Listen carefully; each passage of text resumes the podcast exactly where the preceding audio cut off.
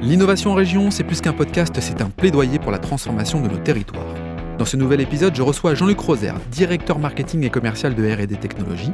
Il nous partage les valeurs et les ambitions du groupe industriel et sa contribution à l'industrie 4.0. Quelles solutions mettre en place pour devenir l'usine de demain? Comment évoluent les stratégies de recrutement pour correspondre aux nouveaux enjeux de l'industrie? En quoi les robots sont en passe de devenir les meilleurs alliés de l'homme? Jean-Luc déchiffre avec nous les rouages de l'industrie de demain. L'innovation en région, un podcast proposé par Schneider Electric.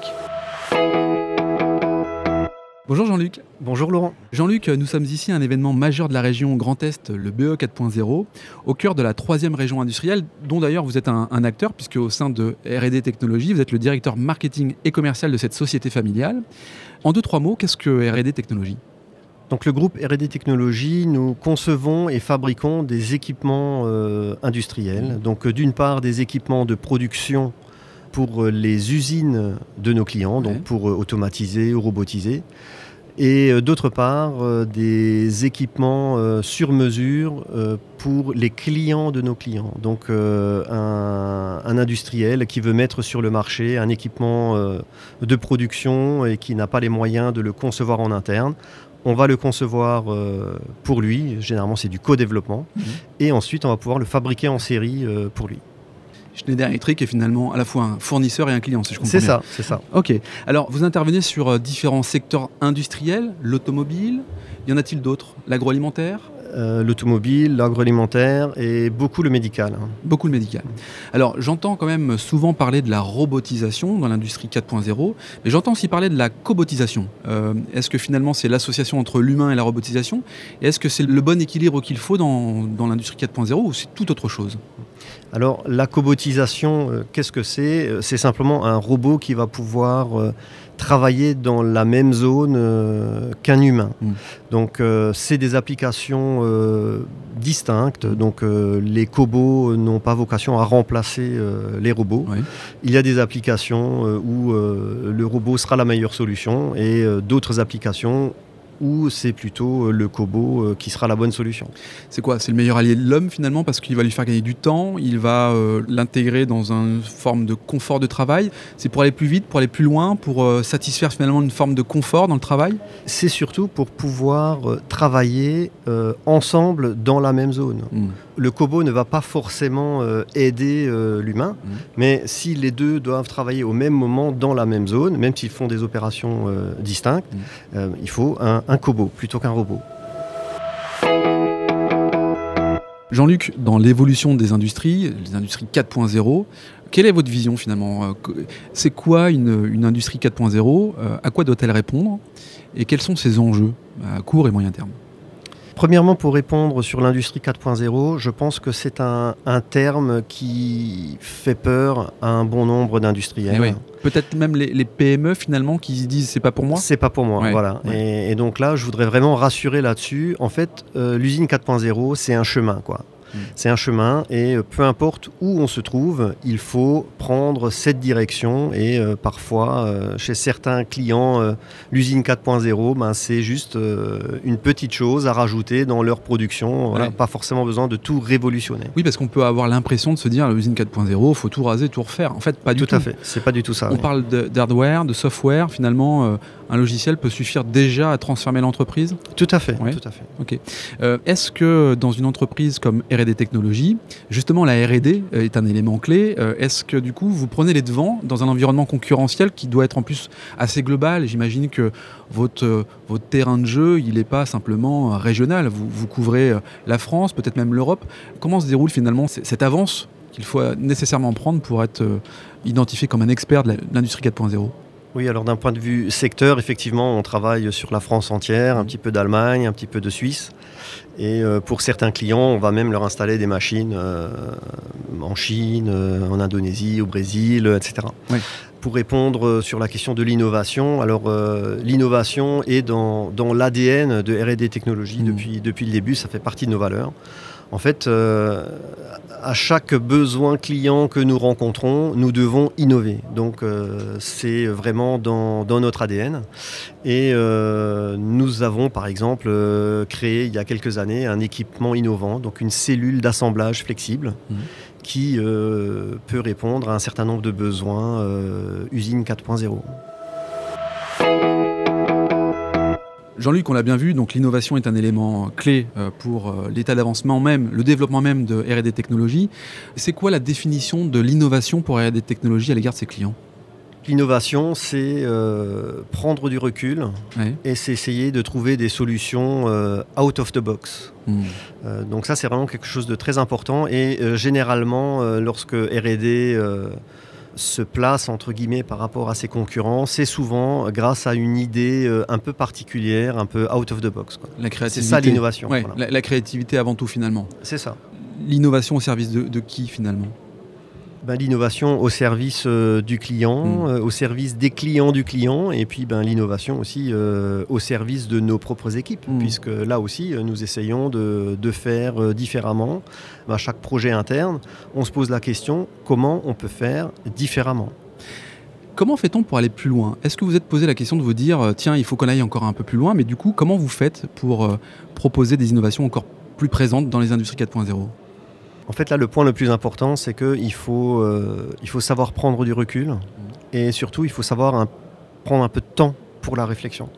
Euh, quand toutes vos équipes sont euh, le nez dans le guidon, c'est très difficile d'innover. Il faut sortir les équipes de leur quotidien à un moment donné, les mettre ensemble et vraiment donner ce temps de réflexion pour voir comment on peut faire euh, autrement ou comment on peut répondre à une problématique particulière. Alors justement, on évoquait la situation géographique de RD Technologies. Vous êtes au cœur de l'Europe, on peut le dire comme ça frontalier de l'Allemagne, frontalier de la Belgique, frontalier de la Suisse également. Est-ce que c'est un atout? Est-ce que finalement, euh, d'aller voir un peu ce qui se passe chez ses, euh, voisins, c'est un atout? Est-ce que c'est euh, une dynamique de concurrence forte Parce qu'on sait très bien quand même que l'Allemagne est un mastodon sur, sur l'industrie. comment vous ressentez les choses par rapport à ce positionnement géographique? Alors effectivement, nous travaillons, nous travaillons un petit peu avec l'Allemagne et, la Suisse. Mmh. Et euh, c'est pas forcément facile pour nous de nous placer en, Allemagne, qui est quand même le pays euh, de, la, machine, euh, de la machine spéciale. Pourtant, les Allemands ont une, euh, alors bien sûr une rigueur, mais aussi une certaine, un certain manque de souplesse que certains industriels euh, allemands viennent chercher de l'autre côté du Rhin. On parlait de la créativité tout à l'heure, juste avant. Est-ce que c'est cette. Euh, on, appelle ça la, la, French touch. La French touch. Est-ce que c'est quelque part un peu cet élément de souplesse, de créativité qui fait la différence? Il y a un peu de ça, oui, effectivement. Jean-Luc, vous nous avez évoqué un certain nombre d'innovations que vous mettez euh, en place au sein des R&D Technologies, mais qu'est-ce que vous demandent vos clients? Est-ce que vous avez un ou deux exemples concrets à nous proposer?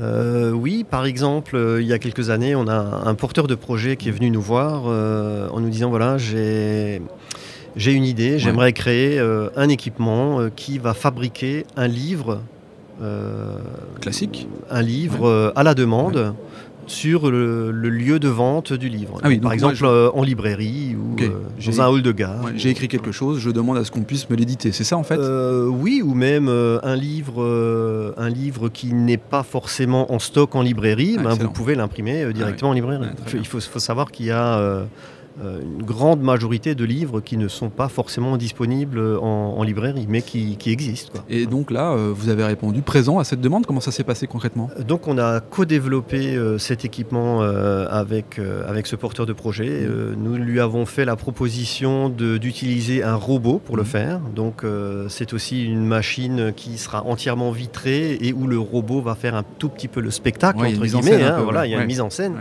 Et donc voilà, c'est un équipement qui a été euh, inauguré euh, il y, a, quelques semaines à Paris et qui est donc en, utilisation dans, sa première librairie euh, à, Paris. C'est bon pour tout le monde parce qu'il y a une mise en scène, donc c'est bon pour la librairie qui, montre aussi son innovation, c'est bon évidemment pour RD qui montre aussi sa capacité à répondre à cette innovation, c'est bon pour le consommateur qui lui a bah, son livre qu'il n'avait pas forcément en, réserve, et puis c'est bon pour le porteur de projet parce que finalement ça démontre que son idée elle est mise en scène à travers un partenariat avec RD Technologies. Et ça démocratise la robotique et ça démocratise la robotique et ça la vulgarise. On comprend un peu mieux effectivement euh, ses, usages finalement. Effectivement.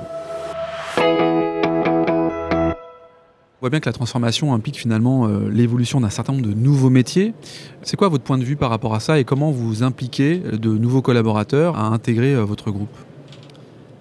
Alors il est évident que ces nouveaux métiers qui apparaissent euh, changent euh, continuellement la donne, oui. hein, donc euh, au niveau recrutement. Donc par exemple au bureau d'études automatisme, il y a, a 15-20 ans, ben, c'était du BTS automatisation. Bah, Aujourd'hui c'est de l'ingénieur en informatique industrielle. Quoi, hein. Ah oui, donc ça, ça- ça monte en, en Ça- connaissances finalement? Oui, c'est ça, c'est ça. Les connaissances sont importantes, hein, mais pour le groupe R&D Technologies, c'est aussi la personnalité des collaborateurs, euh, c'est cette capacité à, à travailler en équipe. euh, donc effectivement, ces, soft skills, c'est très très important oui, pour nous. Alors du coup, Jean- Jean-Luc, euh, qu'est-ce qui fait que bah, des collaborateurs euh, postulent chez vous, viennent chez vous? Est-ce qu'il y a euh, des valeurs spécifiques? Je pense que les valeurs de l'entreprise sont très importantes pour le recrutement. D'autre part, je pense que d'un point de vue technologique, ce que les gens viennent chercher chez nous, c'est euh, c'est du défi permanent, puisque euh, on innove à chaque équipement qu'on réalise. Donc il y a des gens qui, qui fonctionnent vraiment à, à ça. En fait, euh, euh, un collaborateur qui va être là pendant 10 ans, ben, il va jamais faire la même chose. Oui, il est, il est dans une C'est un métier passionnant. Ouais. C'est un métier passionnant. Jean-Luc, quand on veut transformer son industrie en, en industrie 4.0, est-ce que vous auriez quelques conseils à nous partager? On disait tout à l'heure qu'il faut prendre du recul et Ouais. se faire accompagner. Mhm. Et euh, donc ça, je pense que c'est valable pour tout le monde.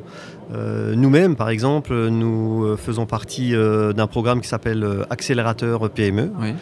Et Porté par qui donc porté par euh, la région et BPI. Ok, région Grand Est et BPI. Et BPI, oui. Ok. Donc euh, il y, a- y y quand même une, une dynamique assez particulière dans, Dans cette région et c'est vraiment quelque chose qui nous apporte euh, beaucoup. C'est plus qu'un conseil finalement, c'est un constat quoi. C'est- un, un constat, effectivement. le- le constat, c'est globalement se faire entourer, c'est quand même la clé de succès pour faciliter sa transformation en une industrie 4.0, si je comprends bien.